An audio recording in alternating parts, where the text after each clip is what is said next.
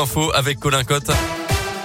Bonjour Colin. Bonjour Mickaël, bonjour à tous. Et à la une de l'actualité ce matin, situation maîtrisée au centre hospitalier de Bourg-en-Bresse. L'hôpital Burgien a fait le point hier sur la situation sanitaire. Actuellement, 11 patients Covid sont en réanimation, 20 en service de médecine. Des malades plus jeunes que lors des quatre premières vagues et majoritairement non vaccinés. Mais si la situation reste donc sous contrôle, c'est parce que le centre hospitalier Burgien s'est adapté et a donc modifié son organisation. Explication de la directrice de l'hôpital Burgien Frédéric Labrogoubi.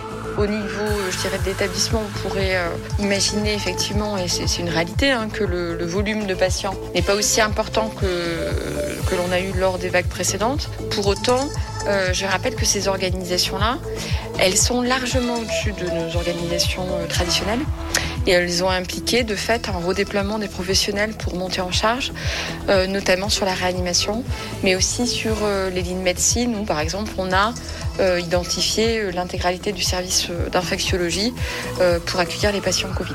Et comme les autres établissements de la région, le plan blanc est toujours activé dans l'un, mais dès la semaine prochaine, le centre hospitalier de Bourg va essayer de reprendre quelques interventions en chirurgie ambulatoire. Côté Covid, les habitants de l'Ain sont moins vaccinés que la moyenne des Français. 72% des Indinois ont reçu au moins une dose contre 79% au niveau national. Au total, dans l'Ain, 12 patients Covid sont hospitalisés en réa et plus d'une quarantaine en service de médecine. Dans l'actu aussi dans l'Ain, cet grave accident de la route à Jasseron hier soir vers 18h. Trois voitures se sont percutées. Un des conducteurs a été pris en charge par les secours en urgence absolue. Un autre était en urgence relative. Le troisième indemne selon le progrès.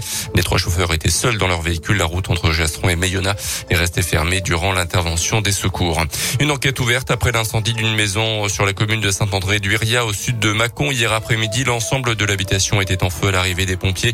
Une vingtaine de soldats du feu mobilisés, aucun blessé à déplorer.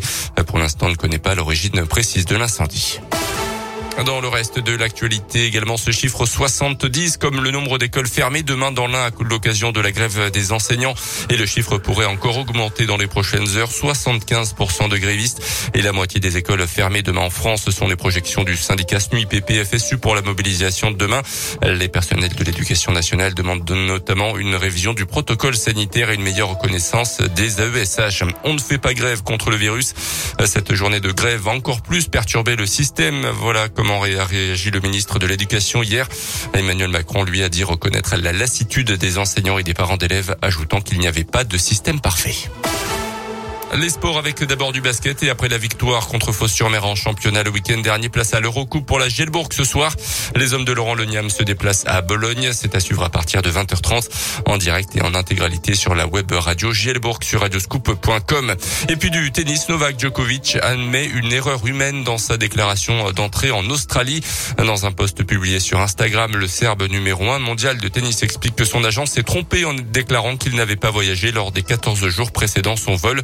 Il reconnaît aussi une erreur de jugement lorsqu'il a reçu le mois dernier un journaliste, puis participé à une séance photo avec des enfants alors qu'il venait tout juste d'être testé positif. Euh, Djokovic qui a remporté une première manche judiciaire cette semaine face au gouvernement australien, mais il n'est toujours pas tiré d'affaire. Il peut encore être exclu du territoire alors que l'Open d'Australie débute la semaine prochaine.